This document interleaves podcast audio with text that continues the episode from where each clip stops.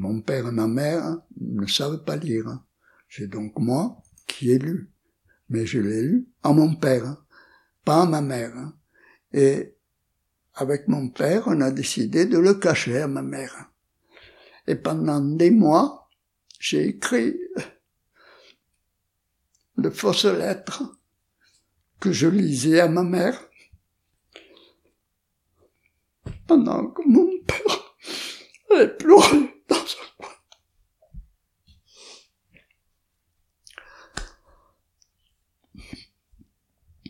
Ah, ça c'était la déportation de mon frère.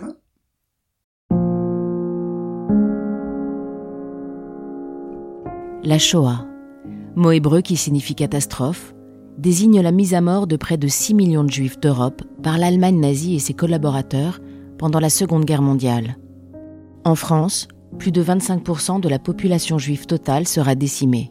Les enfants ne seront pas épargnés.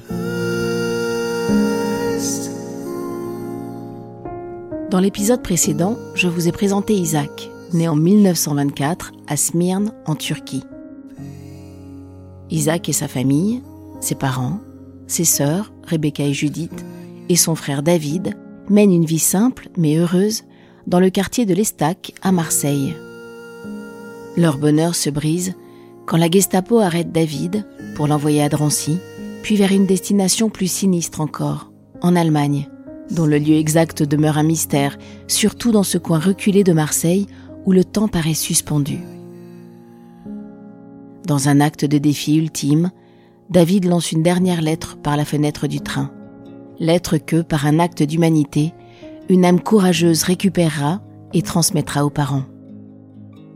Pendant des semaines, endurant l'angoisse et l'incertitude concernant son frère, et afin d'épargner le cœur de sa mère, Isaac prendra la plume sous le regard complice de son père et rédigera de fausses lettres rassurantes, y avec soin l'illusion que son frère se porte bien.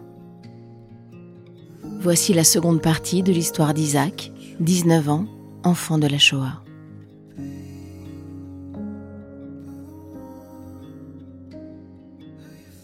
Il a fallu à la libération que l'oncle Isaac, il a dit, raconter d'histoire, de la vérité à ta mère.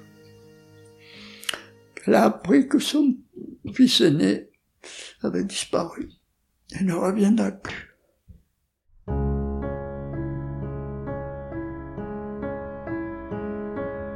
Il y a eu l'arrestation de David. Bon, après, on a eu peur. Les parents ont voulu nous cacher, cacher les enfants.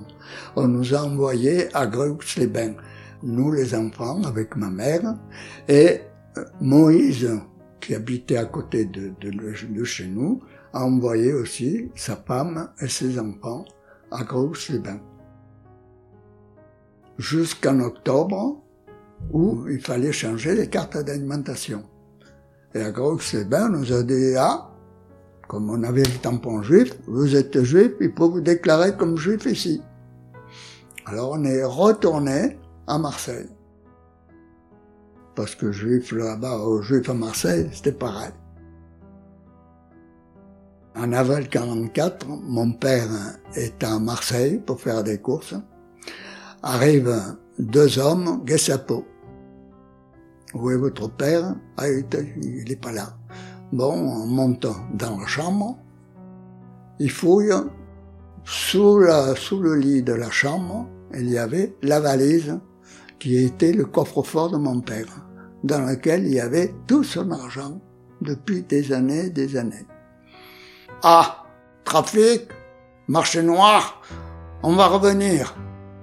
Ils repartent avec la valise. C'était pas la Gestapo, c'était des Français qui étaient venus nous voler. Des Français. Donc quand mon père revient, vous êtes fait voler, vous êtes... Il est allé au commissariat de police, il a déposé plainte. Ils ont été arrêtés à la libération. On est venu me dire, est-ce que vous le reconnaissez? Moi, je ne l'ai plus reconnu. On me dit, vous inquiétez pas, ils ont fait des conneries, ils seront punis. Mais à la libération, les archives du commissariat ont disparu. Le 8 juillet, lorsque je rentre du travail le soir, j'ai un copain qui m'attend à la gare et qui me dit on vient d'arrêter tes parents. Sauf Judith. Lorsque la Gestapo est venue, mon père a crié fouillete, fouillete en espagnol. On avait euh, une, une cour commune avec le bar voisin. Et Judith s'est enfuie par cette cour, elle est allée au bar voisin où un copain Honora l'a récupérée, l'a cachée. Donc on a arrêté mon père, ma mère et Rebecca.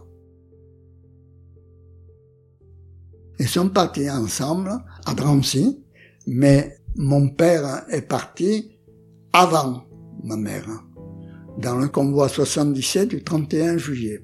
Le convoi est arrivé à Drancy, Drancy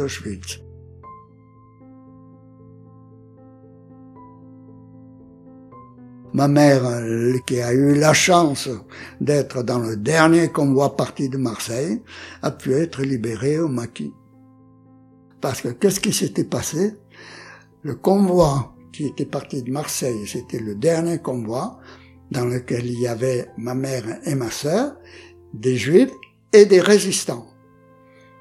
Et la résistance française a déjoué le train qui devait aller à Drancy et l'a emmené à Annonay où le maquis a libéré le train. Le miracle.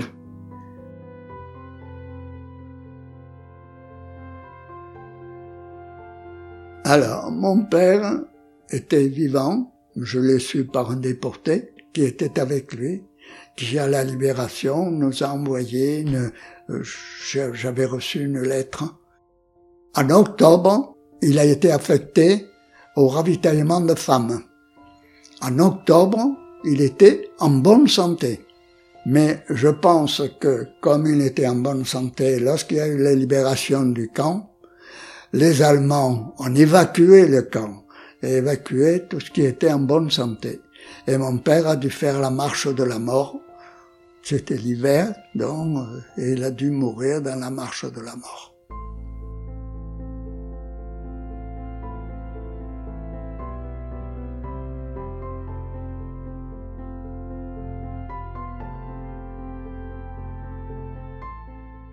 À la libération. On était sûr que nos parents allaient revenir, que mon père, que mon frère allaient revenir. Euh, j'ai donc passé un examen en trois mois. Je suis rentré à la faculté de médecine. J'ai pendant un an été persuadé que mon père allait revenir.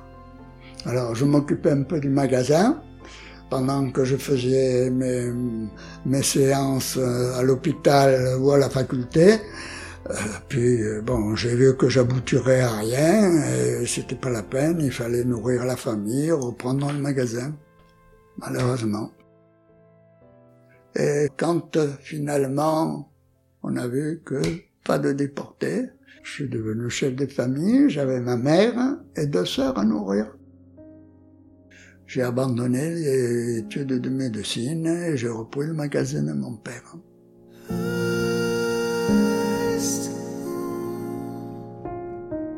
Destiné à une carrière de médecin, Isaac devra ainsi renoncer à son rêve pour assumer son rôle de pilier familial et porter sur ses épaules son devoir de chef de famille.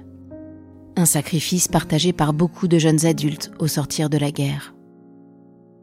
Isaac travaillera d'abord dans le magasin de son père, en ouvrira un second, puis quittera les stacks pour le cœur de Marseille, devenant représentant de commerce. Il fondera une famille, élèvera deux filles et jusqu'à aujourd'hui, Isaac ne cessera de transmettre son témoignage, visitant écoles et collèges pour partager son histoire. La semaine prochaine, le 15 février, Isaac fait tracer 100 ans. Alors pour honorer sa bonté et sa résilience, je lui dédie avec joie ces épisodes de mon podcast en guise de présent. Merci Isaac pour votre générosité et pour les récits poignants que vous nous avez partagés. Merci à vous, chers auditeurs, de faire vivre ces mémoires, celles d'Isaac, mais aussi celles de Marcel, de Félix, de Francine. Ces voix de l'enfance en guerre sont précieuses, alors partagez-les pour que la jeune génération comprenne. Soutenez ce travail de mémoire. Abonnez-vous, partagez avec vos proches. Merci. On se retrouve bientôt pour un prochain épisode. Allez, salut. C'était Catherine Benmahor pour Enfants de la Shoah.